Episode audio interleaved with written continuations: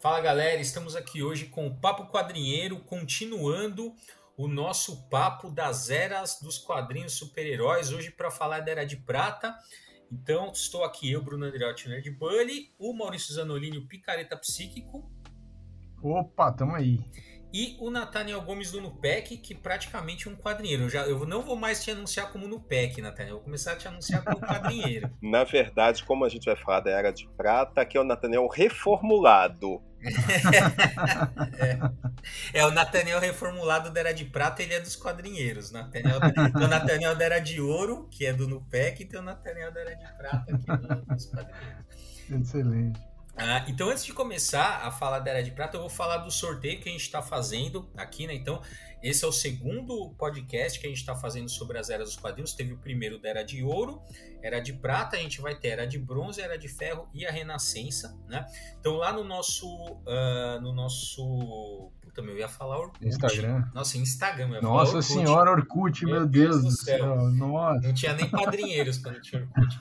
No nosso Instagram o arroba quadrinheiros.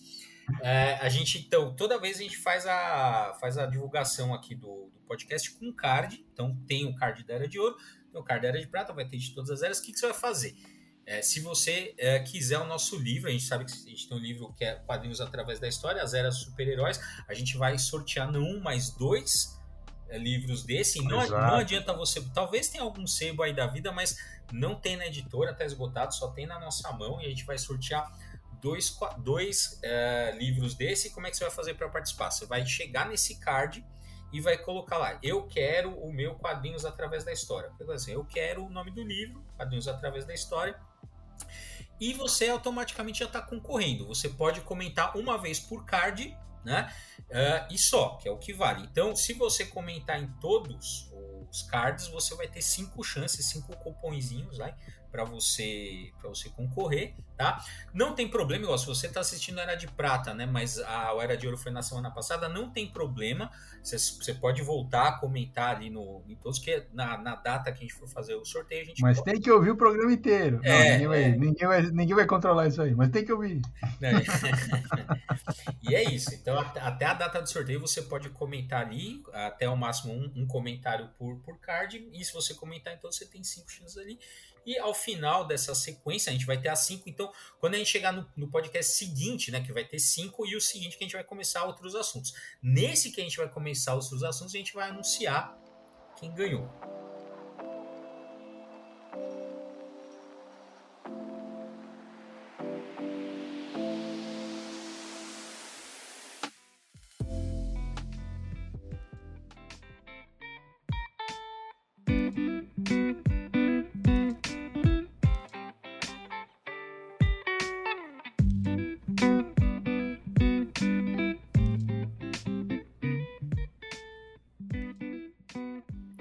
Exatamente. É isso aí, aí, porque se você né, quiser continuar essa conversa aí sobre as eras tal, tem aí nosso livro para complementar essa conversa que a gente vai ter aqui hoje, certo? Então, começando aqui a, a falar um pouco então sobre a Era de Prata. Então, a, como é que a gente terminou o nosso último podcast? Então, é o, é, é o fim da Era de Ouro, a gente marca ali mais ou menos uh, na década, em 1950, né? Porque a partir da Segunda Guerra Mundial uh, e nos anos subsequentes, né? Aliás, a partir do fim da Segunda Guerra Mundial e dos anos subsequentes, você tem um progressivo desinteresse do público pelos super-heróis. Eles, muitos quadrinhos né, tinham um volume imenso de produção, né, de volume de vendas e de, e de produção também de quantidade de super-heróis uh, na Era de Ouro. Então, esse número vai baixando cada vez mais e o público vai se interessando por outros gêneros, né, o gênero uh, de romance, é, western, pirata, enfim. Terror. Terror, é, principalmente terror. Principalmente terror. Né?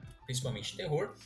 Uh, o pessoal vai, vai se interessar bastante e os super-heróis vão deixar de ser populares. Poucos têm publicação ininterrupta. O Batman, o Superman e a Mulher Maravilha são um desses que tem. E mesmo esses meio que sofrem um problema. Ali, tipo, o negócio fica bimestral. Uma é, época, é mês passado. Sim. É. Então, assim, é um período bem assim, não tem. Os super-heróis deixam de ter aquela popularidade, né? E quando que vai voltar a popularidade de super-heróis? Né? O, que vai inaugurar uma nova onda de, de popularidade de super-heróis? É justamente o Flash, o Barry Allen, né? Que é considerado uh, o fundador, né? O personagem que funda a Era de Prata é o, o, o Flash Barry Allen. Mas antes disso, né? Que é em 56 que surge ali a primeira aparição do Barry Allen. Mas antes disso tem uma, tem uma história que é, que é importante aqui da gente contar, que é justamente o que dá origem ao Comics Code Authority, né? Então uh, vocês sabem, né? Essa história é bem, é, bem conhecida, né? Você tem o, o psiquiatra Fred Vertan, né?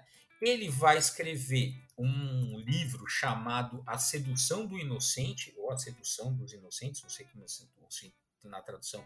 Não tem tradução, na verdade, oficial, né? Do livro, mas ele escreve, então, The Seduction of the Bruno, só para adiantar aí, é, dar uma informação, a é. editora é. Noir do Gonçalo Júnior vai publicar uma edição comentada da ah, Sedução que... do Inocente esse ano, tá para sair a qualquer momento é, Furo aí dos Quadrinheiros. Para quem não sabe, ah, agora pode adquirir essa obra para queimar depois. Ah. legal, é, bem legal. Quem tem, quem tem lareira em casa pode comprar. bem legal. bom, pô, legal, cara, porque assim, isso apesar, né, do, da, de ser um livro altamente contestável, então, mas não tem como, assim, não tem como se eu falar de história dos quadrinhos, ainda mais de história ah, dos quadrinhos dos Estados Unidos, sem passar por isso, né? Bom, é. uh, basicamente o que, que aconteceu? Né? Uh, então, a partir, não só a partir dele, mas esse livro ficou, ficou bastante popular. Uh, que o Vertan ele viu, ele tinha um trabalho né, com, com adolescentes e crianças Uh, que hoje, né, aliás, na época, né, a gente chamaria, chama, era comum ter chamado de delinquente, né, de jovens ali problemáticos e tal. E aí ele viu, né, nesse trabalho, ele constatou algo muito curioso, né, que todos eles uh, liam quadrinhos, né? E aí ele fez, e, uh, grosso modo, né, uma relação de causalidade entre delinquência juvenil e leitura de quadrinhos. É mais é. ou menos como se hoje dissesse todo jovem adolescente problemático assiste televisão. É, logo. É, mais ou menos isso. É, logo o problema logo é televisão. problema é televisão. É. Ou então joga videogame. É logo o problema é videogame. É, exatamente. É a mesma é, lógica. É, mas você é vê que é, e vira e mexe, essa, essa lógica é ressuscitada, né? Por alguma ah, coisa. Sim. Na época, vocês sabem que eu joguei RPG, teve uma, uma época também que era isso. Teve tanto nos Estados Unidos que o, o Stranger Things é meio que inspirado, tem um caso, né, num incidente ali nos Estados Unidos de um jovem uh, que desaparece, acho que ele é até morto lá nos Estados Unidos. Aquela primeira temporada do Stranger Things é meio inspirada nesse, nesse acontecimento. Também teve uma, uma aquela coisa, uma cruzada moralista contra a IPG, né, naquela época dos hum. Brasil. Teve aqui na década de 90 no Brasil, teve também um crime, acho que se não me engano, em Minas Gerais, que, que teve alguma coisa. Uh, e aí também teve um, né, um uma, uma enfim, né, um pânico moral em relação à questão da RPG, como vira É, outro dia, outro dia a Record tava querendo é, é, crucificar o Death Note ah, com é. 20 anos de atraso, mas tudo é. bem. mas, mas, dá para crucificar ainda.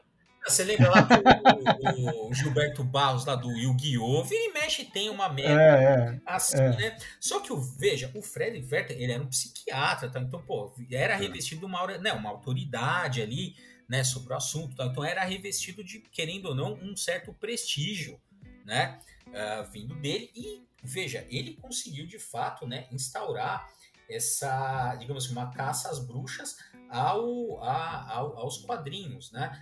Uh, não só pelo livro em si, mas ele também escrevia naquela. Aqui no Brasil, esqueci o nome em inglês, aqui no Brasil chama Seleções. Ele tinha uns artigos também que ele fazia nessa revista Seleções, enfim, ele foi. É, a Reader's Digest. É, Reader's Digest. E aí uh, ele meio que foi fomentando né, esse pânico moral com os quadrinhos, fala assim, olha, veja, olha o que seu filho tá lendo, né? Porque sempre, o pânico é sempre esse, né? O quadrinho era uma coisa, era uma coisa muito de uma cultura juvenil, né? Não é uhum. igual hoje que, veja, uma criança hoje, o pai lê quadrinhos, é mais provável que o pai leia quadrinhos do que o filho. Né? De, tá. Na época, não. Então é aquela coisa, pô, é, uma, é um universo infantil ali. Você não sabe, né? os adultos não sabem direito o que, que é aquilo, né? Muitos aí não, nem vão não ler. E somado a isso, né, somado a essas questões, uh, uh, lembrar que um, um dos gêneros que estava uh, em voga, né, que era tava em ascensão, era justamente o gênero terror, né, horror. E aí isso, né, já, aquelas capas da IC Comics lá, o conteúdo também, né, tinha veja histórias de terror, então tem sangue, tem, né, tem algumas coisas muito meio é assassinato, é. assassinato gráfico, né, quer dizer, é, decapitação, tinha, tinha zumbis, tinha vampiros, então tinha coisa que poderia ser considerado violento, é, tinha isso mesmo. E sangue, né? Tinha que ter sangue esse tipo tinha de bastante coisa. sangue, é. É. bom, esse livro, né, não, não só, isso não ficou só de boca, né? Foi instaurado no Senado americano um subcomitê sobre delinquência juvenil, né? Uh, o Verton foi foi depor, todo assim, os donos da editora foram, foi, cara, foi caralho, não falar outra coisa. Carnaval. É, é pô, carnaval, carnaval né? pra, pra, é, sobre isso, né? E o negócio, assim, foi muito. A coisa foi muito pesada, né? O, o ataque, né? A, a, o pânico moral a, em cima daquilo foi pesadíssimo, né? E aí o que, que aconteceu? As editoras, né? A partir né, da então e, o subcomitê é, instalado, seu nome, não, 54 é a publicação, né, do, do livro e logo em seguida uh, tem então a criação do Comics Code que para que, que ele foi criado? É um código né, de autocensura das, das editoras né? para que uh, pudesse, né? Veja, se não é, isso. Assim, o Pânico Moral era muito. E qual era a ideia do, do Comics Code Authority? Era simples, assim, olha, veja, você está comprando aí um monte de quadrinho de qualidade duvidosa para o seu filho. Você é, está com medo de comprar quadrinho para o seu filho? É, exatamente. Você está com medo de comprar é. quadrinho para o seu filho. Você não sabe do que, do, o que ele está lendo, mas você também não quer se perder tempo sabendo o que ele está lendo, porque dá muito trabalho. Criar filho dá trabalho. se você não quer, se você quer ter um filho e não quer ter o trabalho de ler as porcarias que ele lê, você faz o quê? Você pega e olha. Compra um negócio que já está que já tá, exatamente. Então, qual era a ideia? Você viu os selinhos, fala, não, beleza. Ah, tá tranquilo. Tá tranquilo. É. Meu filho pode ler, que não tem problema. Né? Só que o que, que acontece? Essas restrições do, do Comics Code Authority, cara, se você ler, isso dá, joga na internet, é muito fácil de, de achar, né? O, o Code Authority teve várias versões, a gente vai comentar isso. Uh, mas assim, se você olhar ali, ele praticamente inviabiliza história de terror. É, é. Né? Praticamente fale a IC Comics, né? Por conta do. do Fica só a revista assim. Med. É, exatamente. Uh, e, mas olha só, cara, ó, só, um, só uns detalhes aqui, ó. Uh, aqui, ó, é, crimes nunca devem ser apresentados de modo a criar simpatia pelo criminoso, uhum. promover a desconfiança das forças da lei, justificar ou inspirar outros com o desejo de imitar o criminoso. Uh, aqui, ó, cenas que lidam com ou instrumentos associados a mortos-vivos, tortura, vampiros, vampirismos, gols, canibalismo e licantropia são proibidos. Porra, você tá caralho? Como é que eu vou fazer uma história de terror que não tem morto-vivo, tortura, vampiro, vampirismo, gol, que é, sei lá, tipo uma categoria de morto-vivo, canibalismo e licantropia? Porra, o que, que me sobrou? Nada. Nada, né? Nada. É, tanto é que esse comics quase faliu, né? É. Aqui, ó, toda, é. olha só, todas as cenas de terror, derramamento de sangue excessivo, crime, aí me fala, aí começa, né? Porque me fala o que é derramamento de sangue excessivo. Aí, Vamos colocar no conta-gotas. Passou de é, 100 ml. Passou de, exatamente, passou de 100 ml e tá proibido. Todas as cenas de terror, derramamento de sangue excessivo, crimes sangrentos ou macabros, depravação, luxúria, sadismo, masoquismo não são permitidos. Né? Uh, nenhum. Aí, bom, enfim, tem esse aí que, né, que obviamente tá, né, já está cerceando pra caramba né, as histórias de terror. Aqui, ó, nenhum comic deve apresentar explicitamente detalhes ou métodos de um crime. Cenas de violência excessiva devem ser proibidas. Crime nunca devem ser apresentados de modo a criar simpatia. Enfim, uma série de, de regras. Aí não estou lendo na íntegra, né? É bem, é bem é grande, né? Ah, está. E uh, era isso, assim. Então, ou você publicava sobre, a, principalmente né, os quadros, a indústria né, dos quadros. O fanzine é outra parada, né, nos Estados Unidos. Mas, assim. Uh, e aí, lembrando que é uma autocensura, antes que o Exato. Senado fizesse alguma coisa. Então, os Exato. caras pensaram: vamos fazer isso daqui, porque vamos parar de encher a nossa paciência o quadrinho fica mais infantilizado e a gente não perde público. Pronto. É. Mas é legal você ter. Puta, é legal, Dantana, você ter falado dessa coisa do infantilizado, porque eu já vi algum, um argumento que era o seguinte, né? Que o cara fala assim: olha, o cinema tinha o código Reis, né? Uhum. E também não era. E não ficou infantil. Tinha lá suas restrições, mas não ficou infantilizado. Só que esses dias eu tava lendo ah, é, putz, era até um artigo, eu não vou lembrar, mas era um artigo que falava, fazia um balanço historiográfico, né, da, da historiografia sobre quadrinhos nos Estados Unidos, e o autor comentava é, sobre esse argumento, né, de que o, de que ah, não, não precisaria necessariamente ter sido infantilizado, né, mas o autor ele argumenta que se eu não, não fiz esse estudo, até curiosidade eu vou fazer algum momento, que era o seguinte, ele falou assim, ó, se você comparar o código Reis com o Comics Code Authority, você vai ver que o Comics Code Authority é muito mais restritivo. Uhum. Do que o código do cinema. Então, de fato, as histórias né, da Era de Prata, que é essa que a gente vai comentar hoje, de fato, as histórias da Era de Prata elas são consideradas histórias infantis, infantilizadas, né? Porque se você pegar o Superman, né, os heróis da Era de Prata, Superman, Batman e tal, Batman usava arma na Era de Ouro.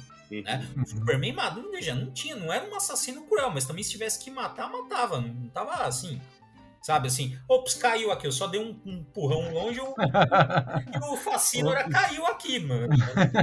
né? Porque eu não matei, quem matou foi a queda, eu só empurrei. Foi a, foi a lei da gravidade. É, foi a gravidade, não foi eu que matei. E assim, eles não ligavam muito, não. E era então, mas, tem, mas tem uma coisa que eu acho que é importante falar, que é o seguinte, que a gente está é, levantando o evento que marca, né, digamos assim, a, a toda a ética da Era de Prata e uhum. toda o tipo de, de narrativa que vai nascer a partir daí.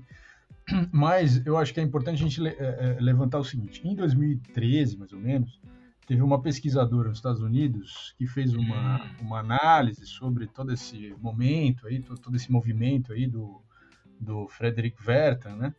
Que ela, ela chama Carol Tilley. Uhum. E ela é, então fez uma pesquisa e ela, é, na pesquisa dela ela descobriu o seguinte, que uh, os dados que ele usou para escrever o livro e depois que ele apresentou no Congresso, que foram né, aonde, em cima desses dados que uh, foi decidido então a indústria fazer, o Comics Code Authority, o selo, e todo, tudo isso, né? Uhum. Esses dados foram alterados, uhum, uhum. É, foram manipulados. É, então, assim, não é, é, historicamente todo o movimento de pânico moral que aparece e que a opinião pública compra e que causa uma comoção e que, e que aí a sociedade exige mudanças e paraná, normalmente tem é, é, é, é baseado em uma fake news.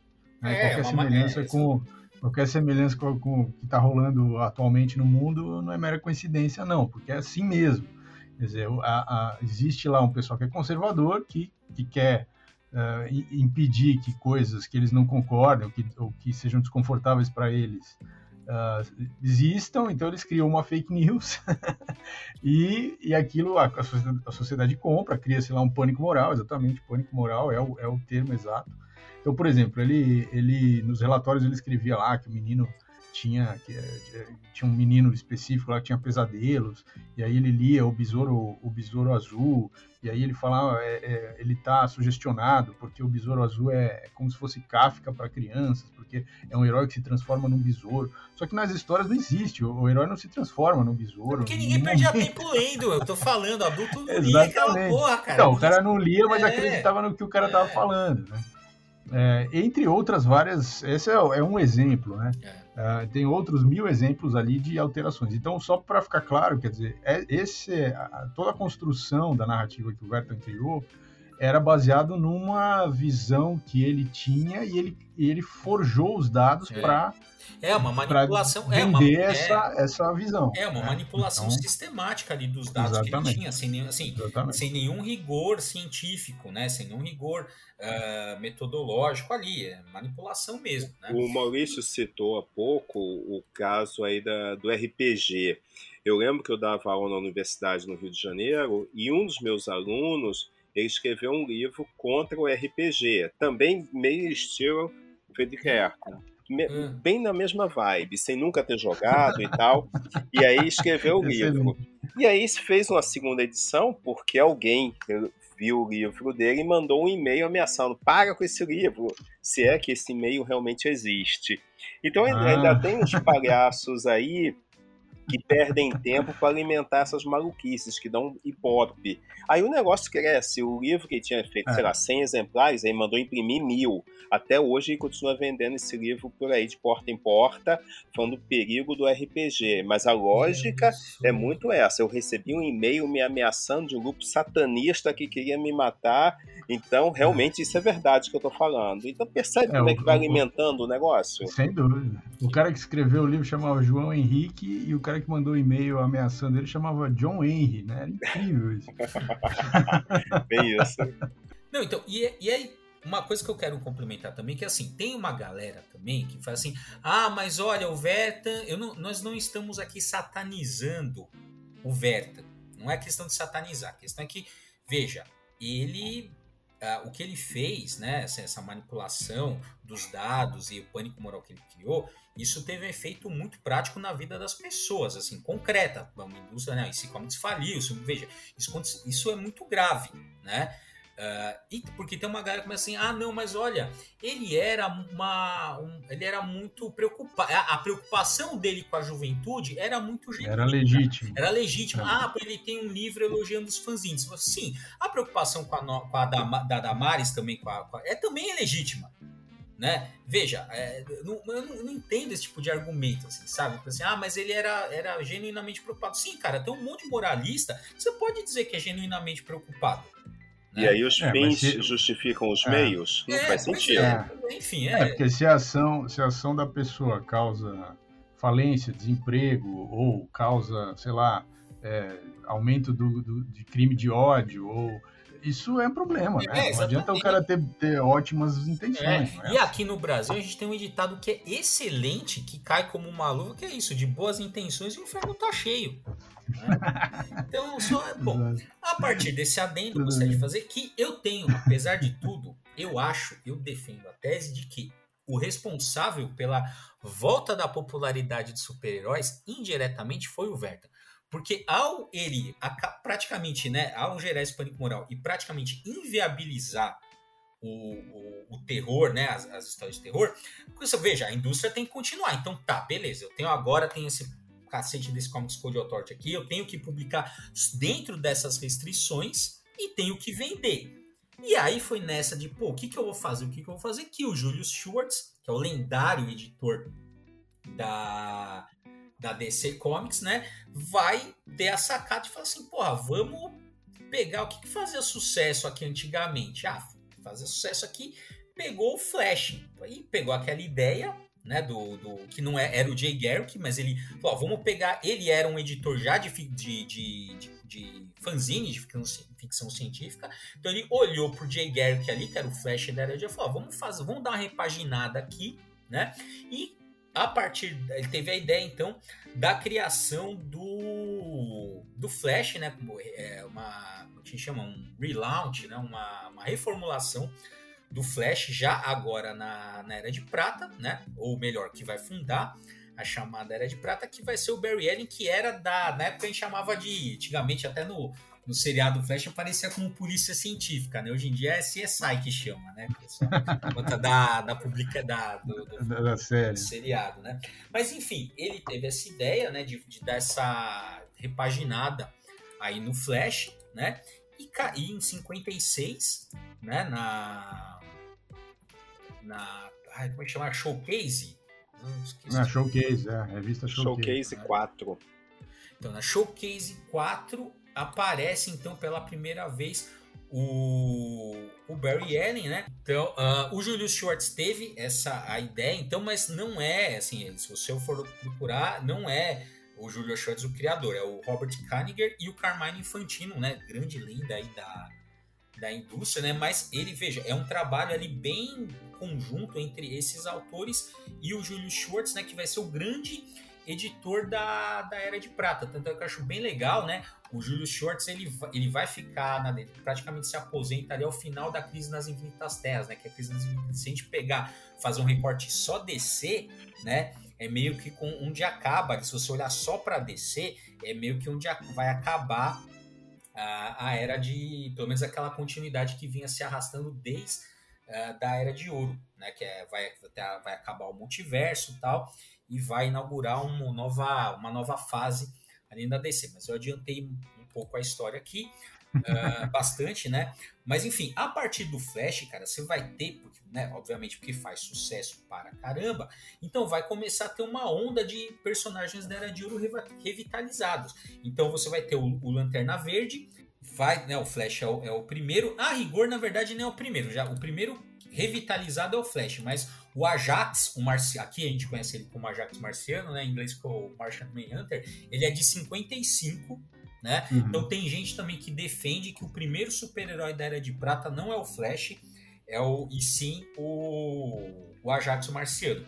Só que por que, que a gente aqui vai marcar o Flash? Porque lembra que aquela conversa que a gente teve na Era de Ouro é o personagem que gera uma onda de replicação.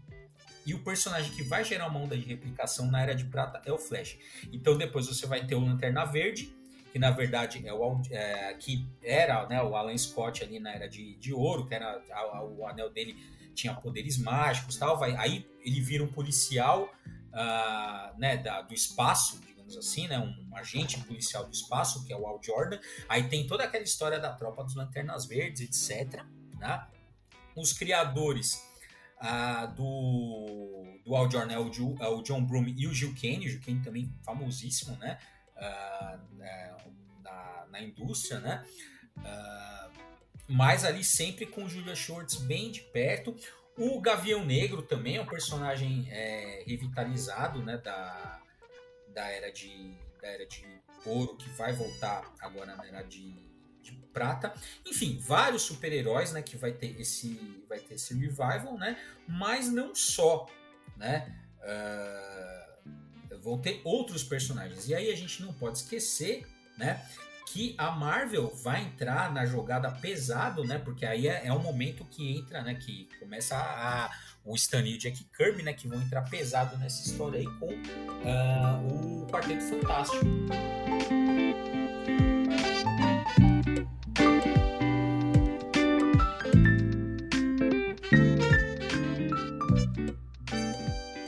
Mas aí eu acho, é, Bruno, antes de entrar na Marvel, surgiu uma confusão na cabeça dos leitores. Afinal, cadê o meu Flash que eu lia lá na uhum. infância e esse que está aparecendo aqui agora? E esse Lanterna Verde agora, que é de verde, porque o outro, o outro não era tão verde assim, porque não tinha uhum. tinta. Uhum.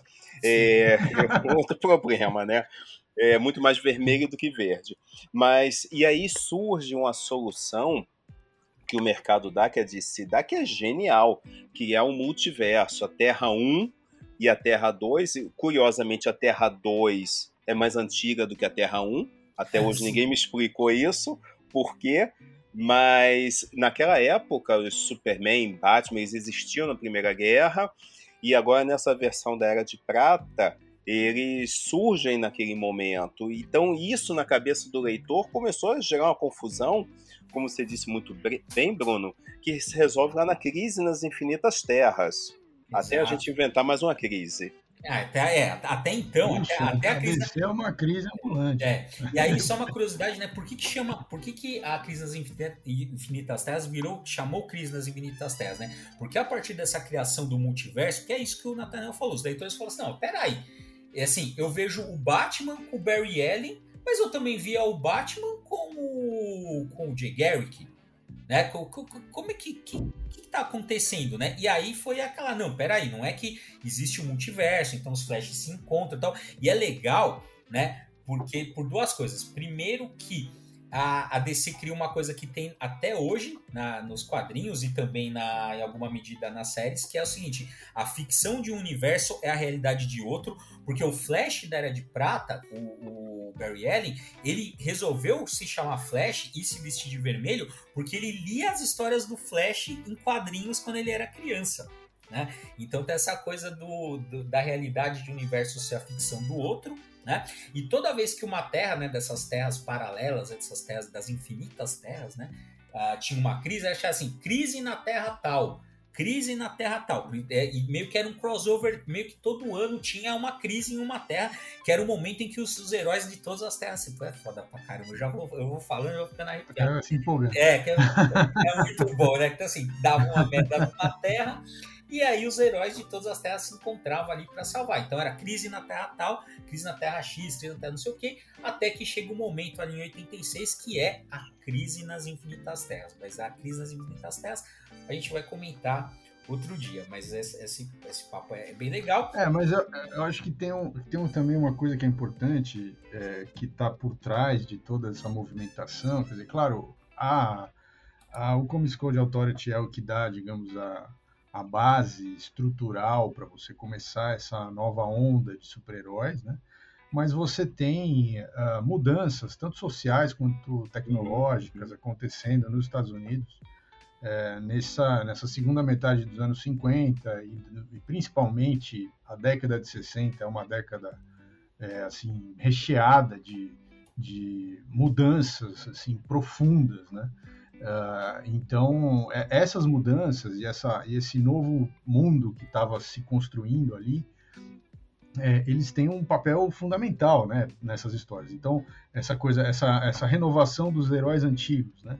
que não é exatamente, não eram exatamente os mesmos personagens, mas eram personagens que, que, que, digamos assim, carregavam o manto daqueles personagens antigos, mas a partir, a partir de uma outra lógica, né? De uma, de um, ele é um herói científico, né? Conhecido uhum. como herói científico, uhum.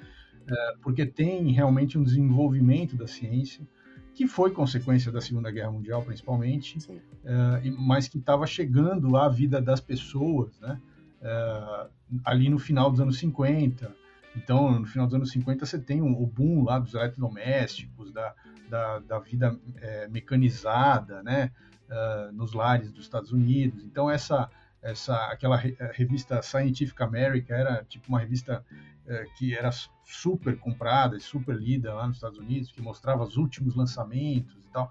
Então, essa coisa da ciência, do, do espaço também, que passa uh, né, no, no, final da década de, de 50 uh, e depois com mais força nos anos 60 passa a ser um objetivo do, do, do governo norte-americano, né, da, da, corrida espacial e tal.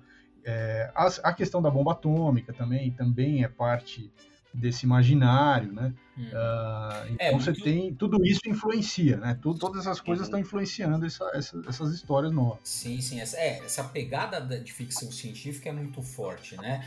Uh, tanto é que você vai pegar, pô, o Quarteto Fantástico ali, pô, a galera que tava, né, ia explorar o espaço tal, dá o acidente, eles ganham poderes. Tem uh, o Hulk, né, porra, é de um, de um acidente nuclear. O Homem-Aranha também, picado por uma aranha. É tudo dessa época, da década de 60. É. Homem-Aranha picado por uma, por uma aranha radioativa, né?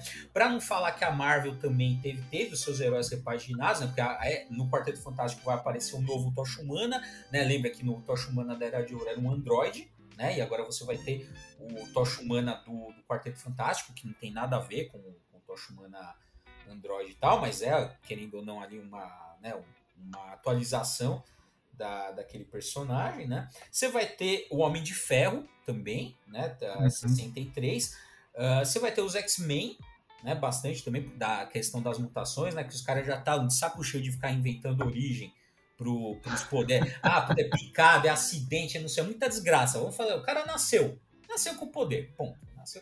Mas continua sendo uma pegada científica, que aí você tem um gen que se transforma uhum. e etc. Você tem nessa época poucos personagens místicos. É Doutor Estranho aqui, é um personagem aqui, acolá, mas é, tem essa mudança que é muito forte do misticismo lá do primeiro Lanterna Verde do Alan Scott por uhum. Anel espacial do, do, do, do, novo Lanterna, né? E Flash é a mesma coisa e assim por diante. Sim, eu acho que o, o único. Vai, pra gente falar, acho que o único personagem dessa leva que, que meio que escapa dessa questão do. da coisa da ficção científica, num certo sentido é o Thor, né? Porque tem uma pegada muito mais puxada pro, pro mitológico, né? E o, como você falou, o Doutor Estranho também, ele meio que vai para essa questão mística, né? Que, Motoqueiro Fantasma é, bem pontual, bem pontual mesmo. E, e aí a Marvel, curiosamente, no cinema, quando ela trata lá do Thor, não trata como divindades, mas como seres de outra dimensão e etc. Parece muito dessa influência ainda, né? É, então, é exatamente, né? Aí, mas aí também é uma coisa do, do como eles foram construindo o universo cinematográfico, né? É, porque aí tinha que ficar uma coisa é, enfim, é, coesa, né? Amarrada. É, e aí aquela coisa, né? A magia é uma forma de tecnologia, aquelas coisas, né? Para dar uma, é. Dar uma conciliada tal. É... e aí enfim. eu acho que uma coisa que serve de ilustração para a Era de Prata, para os exageros nos super-heróis, que a gente vê um pouco de pop art aí, é a série de TV do Batman. Acho que ela ilustra muito bem esse momento aí de personagens super-heróis com uma pegada bem jovem, como, como já foi dito. Acho que foi o Maurício que comentou do Batman, do Superman, que no ano passado podiam é, matar, é, não intencionalmente, mas podia acontecer. E aí você tem uma, uma, abordagem desse Batman, do Superman dessa época, que é bem infantilizada mesmo, com o exagero de onomatopeias, cores e tal, bem fora da é, realidade. Eu acho que tem, é, assim, a Marvel, na década de 60, traz assuntos da década de 60, essa série do Batman, ela ela ainda ela está muito presa a quer dizer eu acho que eles fazem na verdade eles fazem propositalmente né uma galhofa com o Comics Code Authority ali é, né, mostrando uma coisa super inocente e tal mas discutindo assuntos uh, de forma uh, engraçada ou, ou, ou, através de paródia mas discutindo assuntos uh, profundos até tem, tem até um episódio específico que o Bruno fez um texto uma vez que é a, a um, um, episódio que o Batman e o, e o Pinguim se candidatam a, Nossa, a prefeito de Gotham é City. Genial, E assim, os, o,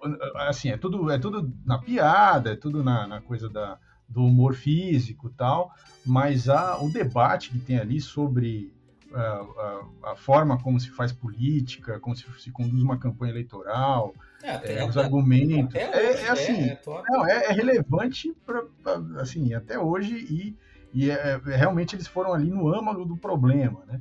Então é muito interessante é, ver como se usava a, uma, uma mídia que tinha várias restrições, né? É, por causa daquilo que tinha acontecido lá atrás, né? É, e, mas se usava essa mídia para discutir, é, quer dizer, isso era uma, era uma, uma coisa dos roteiristas, né? Uma, uma inteligência assim dos roteiristas tanto é que você tem, por exemplo, o X-Men, que foi criado ali também, nesse, nessa, nesse boom aí do, do, da Marvel dos anos 60, está debatendo, no fundo, está debatendo questões da, da, da, luta pelos direitos civis ali. Você tem uma figura que poderia ser mais associada ao Malcolm X, uma figura que poderia ser mais associada ao Martin Luther King, que eram questões quentíssimas naquele momento. E ali tem uma certa tem uma certa metáfora, né? Usa-se o, o debate dos mutantes, que não é, veja, a aventura do mês ali, a aventura da semana que seria ali no quadrinho, é, não era exatamente, não estava falando diretamente sobre esse tema, mas, mas o, o contexto de fundo do debate mutante poderia ser feito em paralelos para um leitor que tivesse, né, que fosse um pouco mais velho, que tivesse um pouco mais de Então, mas eu acho capacidade. Então, mas eu acho, mas essa essa conversa dos X-Men, eu acho que ela essa questão de da deles como minoria e como luta pelos justiça, isso vai ficar mais assim, isso vai ficar mais isso é uma conversa que vai ter na década de 70 não, sim, mas em germe. É, não, sem dúvida, isso vai ficar mais explicitado na década de 70. É. Mas em germe isso está lá, né? Assim como, por exemplo, a questão do, do Homem de Ferro, que é, tem a origem dele no Vietnã, Nossa. também era, de alguma forma, uma crítica à guerra do Vietnã, pode ser lida dessa forma, mas não é o ponto central da, da narrativa. É, e depois isso tem outros desdobramentos quando.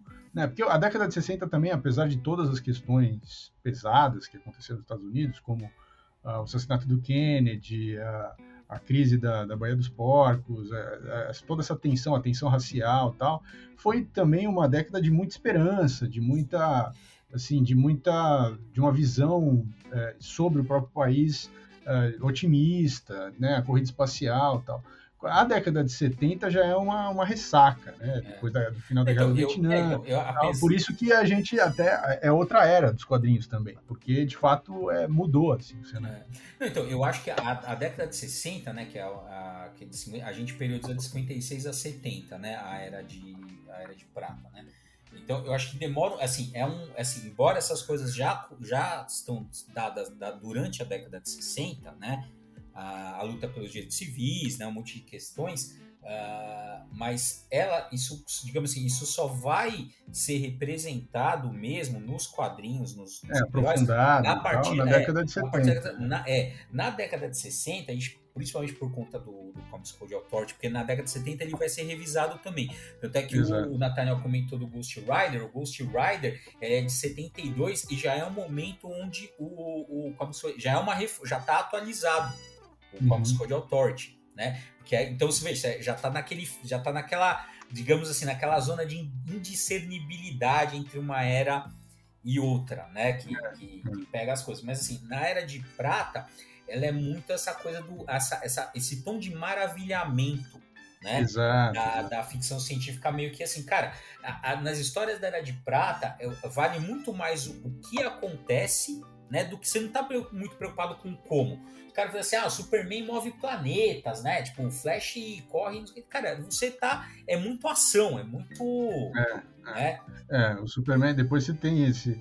Esse Superman, assim, da era não, de Superman prata. Era, pô, o Superman pré-crise é uma das criaturas mais, pô, sei lá, é, é, absurdo, é absurdo o nível É, o poder dele é, é, é, tanto é que no filme, o filme que, da, da década de 80 que que é uma representação do Superman da Era de Prata, é, ele, ele faz a Terra girar ao contrário é, e o tempo volta para trás. Tipo, é assim. E tipo, beleza, fantasia, ele, beija, é, ele beija a Lois Lane e ela perde a memória, recupera a memória.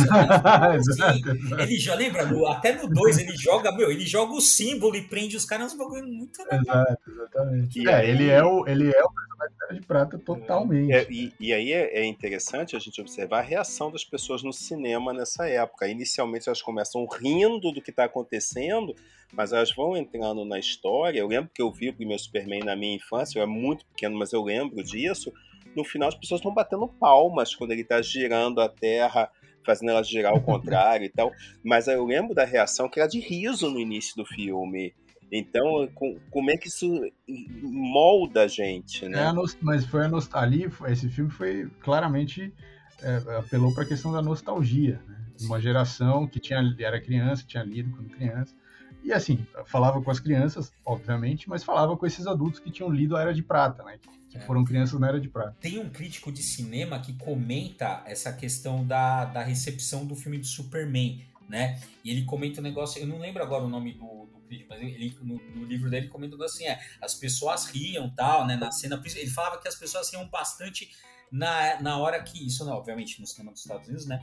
E eles riam bastante quando falava do eu luto pela verdade, justiça e o estilo americano, o American Way. Né? Diz que as pessoas riam bastante isso que eu falava. Só que no final do filme não tinha ninguém rindo, né? É. Porque era isso, né? Despertava alguma coisa. Né?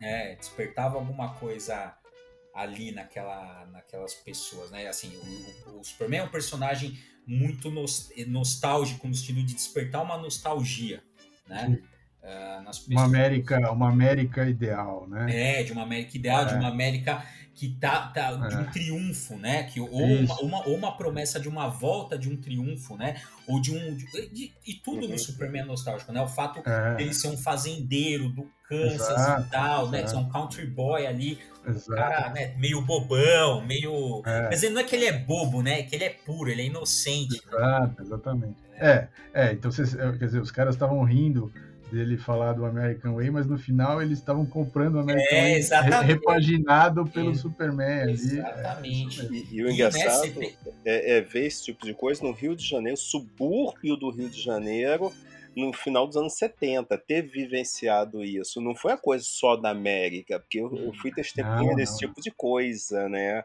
E como ficou na minha memória essas reações? Eu curtindo lá, vidrado no filme, os caras rindo, como assim?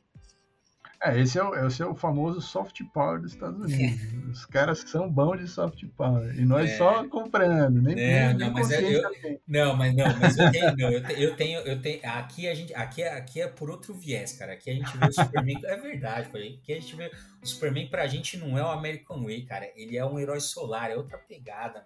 É, não, claro, a gente pode, você pode ver de várias formas. Né? É que assim, se, é, o pessoal do cinema ali do subúrbio do Rio de Janeiro, eu acho que Tava comprando mais o discurso do American Way, mas tudo bem. Com certeza. Mas vamos, vamos voltar aqui à Era de Tá bom, mas vamos voltar aqui. O filme é de 78, né? É, tá, nem, errado, nem quadrinho, nem Era de nada Prata, nem nada. Voltando aqui à Era de Prata do, dos quadrinhos, é, é, bom lembrar que a gente tem também as super equipes. Então, veja, essa ideia de ficar trazendo coisa da Era de Ouro na Era de Prata, então, a, né, sacada também do Julius Schwartz, fala assim, olha, não tinha uma equipe ali, tinha a Sociedade da Justiça, E agora? E na, na Era de Prata? Vai ser a Liga da Justiça. Então vai voltar, né? A mesma ideia da Sociedade da Justiça vai ser atualizada na, na Liga da Justiça, né?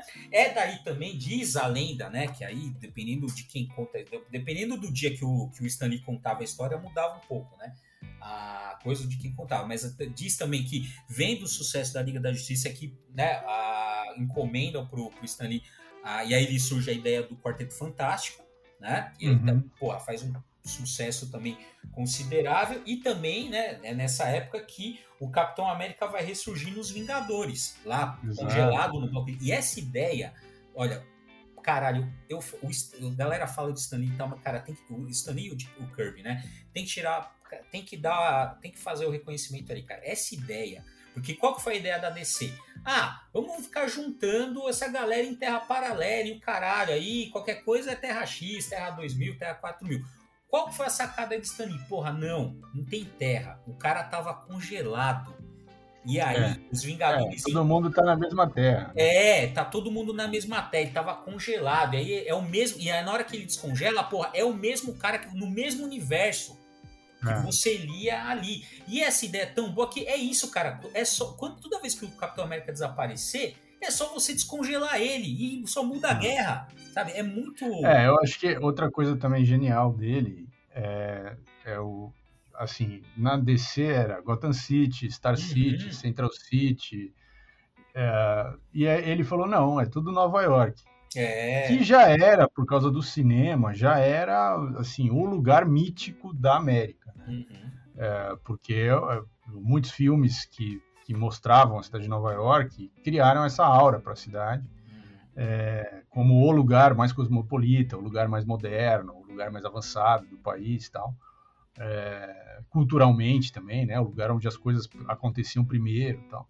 Então, uh, esses heróis todos aparecem em Nova York como se você, assim, é, é, é traz aquilo para um grau de realismo é, ainda que a gente hoje lendo aquilo vai falar, mas com o grau de realismo? É uma fantasia total aquilo, mas naquela época, né, que é para o leitor de quadrinhos era um grau de realismo que era era uh, muito diferente, né? Nunca, nunca tinha sido feita uma coisa assim. E, e os cruzamentos, quer dizer, ele, ele sempre colocava lá uma alguma citação num quadrinho falando, ah, então porque agora é, enquanto está acontecendo isso aqui, os Vingadores estão, estão fora do planeta. É só para dar um, uma, um, clima, assim, de que aquilo estava acontecendo simultaneamente com outras coisas que estavam de outras histórias de outros quadrinhos e se você não lesse todos os quadrinhos da Marvel você estaria perdendo alguma uhum. coisa né? é. então essa é isso aí realmente é o, o, a grande genialidade do, do Stan Lee Uh, e que depois isso foi transplantado para os filmes e tal, e todo, tudo isso que a gente tem, está acompanhando hoje é, é, fruto disso, né, dessa é, ideia. É. Eu acho bastante curioso como a história da, da DC e da Marvel se repetiu no cinema, né? Da Marvel sempre, sempre, teve um universo, né, um coeso, universo mais coeso, amarrado, mais é. amarrado, né? E esse, essa história, e a, e a DC foi isso, ah não, mas era Terra X, e é. é isso, cara, e eles desordenaram, e, se repetiu no, no cinema, na TV. É, não, e aí e, e, o bom é que a, a, DC, exatamente, a DC tem a solução pro caos, né?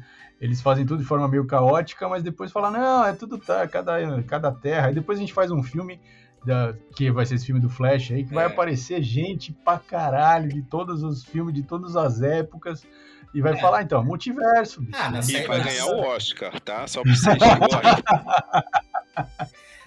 Ah, muito bom. Na, na série lá, na, na, na, Crise das Infinitas Terras, que teve, né? O crossover da, da série. Da CW? Apareceu até o Burt Ward ali, meu. Na, na é, putz. Apare... Não, essa cena foi foda. Essa foi foda. É, foi, foi demais. Apareceu bonito, também é. o. Como é que chama lá o autor do Crise das Crises? O George Pérez também. Sim, apareceu, né? Na, puta, bem legal. É, o menino do Smallville. Apareceu todo é, mundo, né? Todo mundo, é.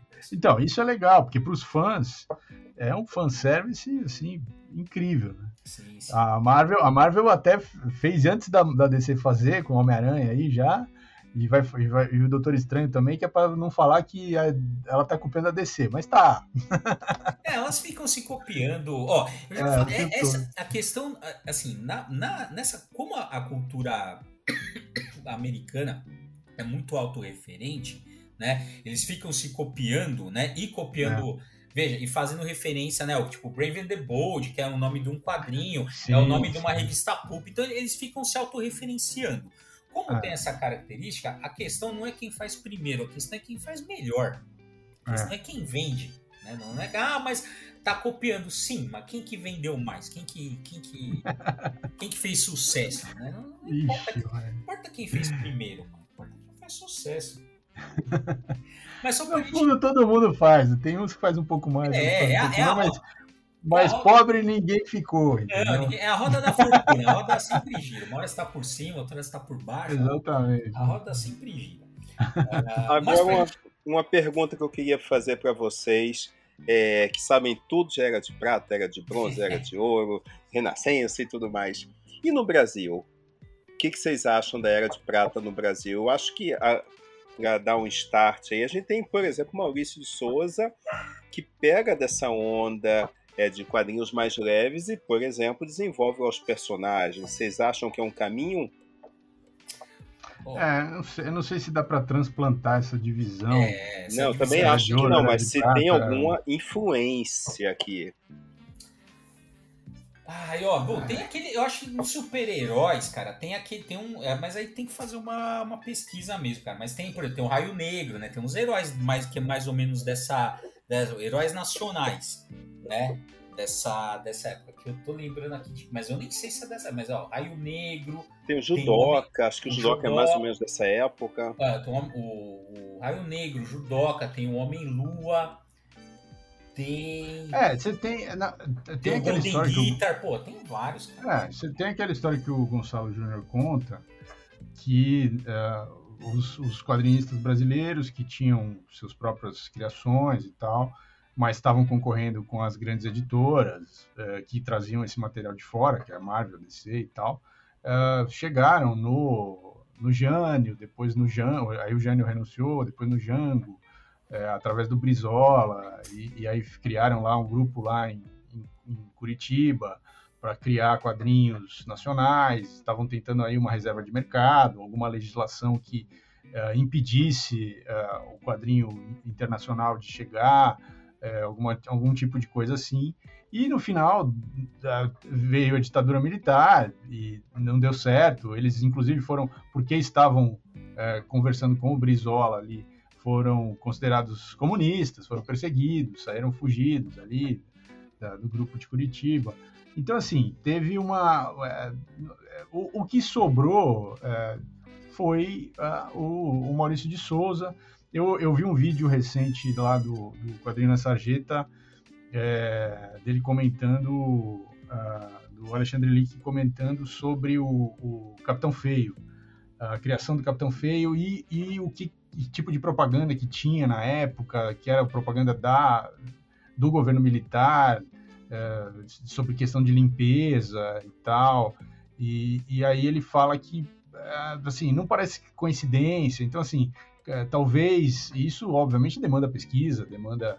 É, talvez existisse assim, um alinhamento do Maurício de Souza com a, a, os militares, não, não que ele fosse uh, a favor da tortura, não é isso, mas que ele não se colocasse, não, não se colocasse é, em conflito, né? Ele fazia coisas que eram, digamos assim, não conflituosas com o governo então isso era uma coisa que tinha mais liberdade para circular e coisas que não tinham. Então a gente tem que considerar isso. Isso eu acho que não tem ainda suficiente pesquisa sobre para a gente poder desenhar exatamente o que, aconteceu naquela época e quais foram as influências e os, uh, né, as forças que conduziram aquele processo, uh, porque de fato a gente naquele momento do que seria que a gente está considerando a era de prata, a gente estava vivendo um, um, um, período de exceção muito específico aqui no Brasil e isso tinha influência em todas as áreas, inclusive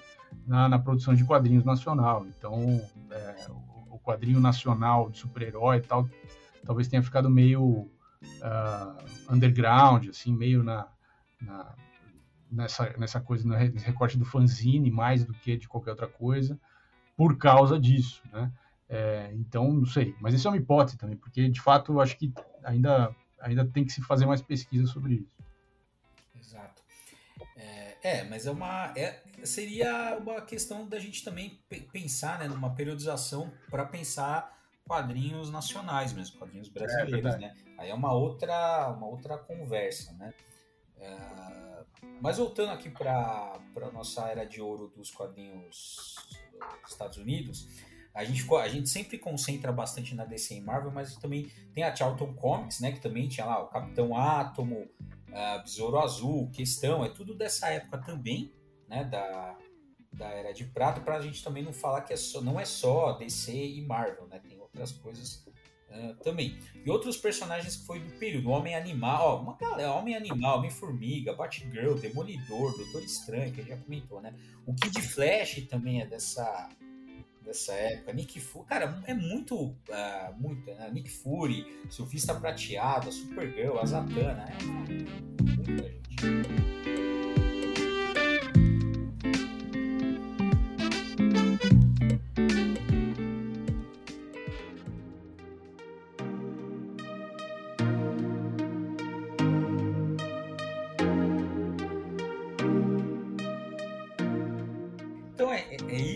Era de Prata essa pegada de ficção científica muito forte, com o código moral, né? É, muito.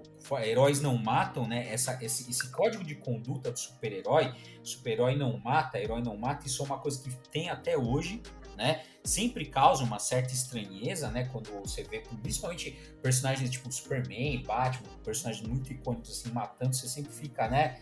É, um, é sempre um momento tenso, né? Acontece mas nos quadrinhos, mas é sempre um momento tenso e tal. E como a gente já estava comentando uh, anteriormente, né? Os anos 60 você teve muita ebulição social no, nos Estados Unidos, né? Você teve direitos civis, movimento hippie, contra a cultura, uh, guerra do Vietnã. E aí essas mudanças, né? Elas vão uh, Tá, elas vão aparecer muito mais nitidamente na próxima era que a gente falar, que era de bronze. Até porque em 71 o Comics Code Authority ele passa por uma revisão.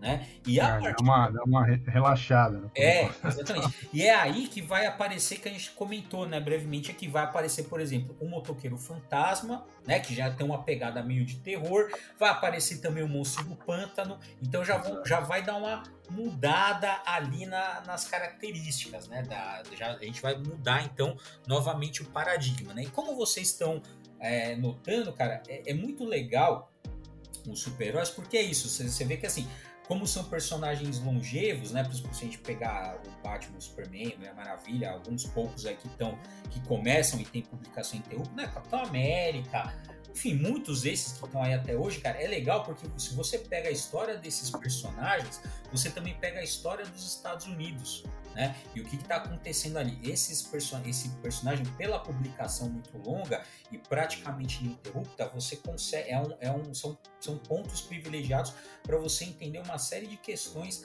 da história dos Estados Unidos e como que eles se pensam, como que eles representam. Tal. É bem é bem interessante, né? E a gente consegue fazer esse acompanhamento aí ao longo do, do tempo pelas eras. É isso aí.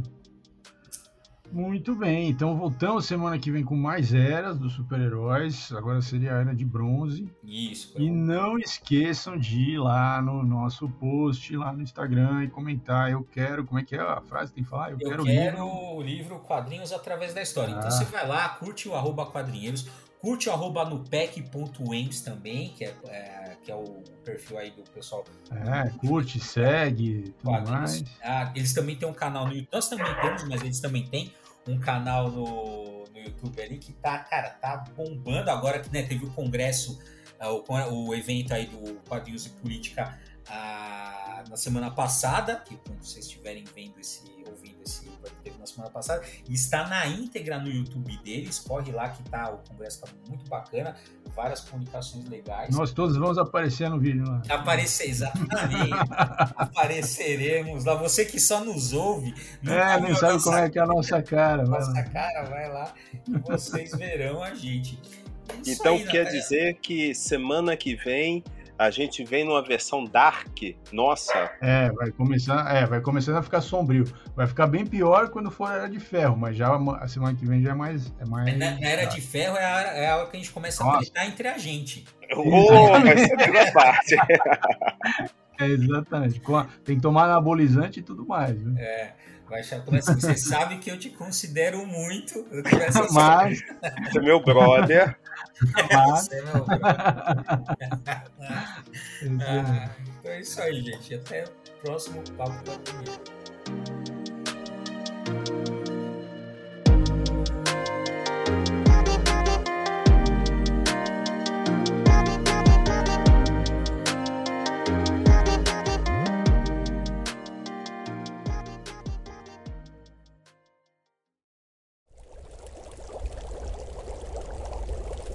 Produção musical leve.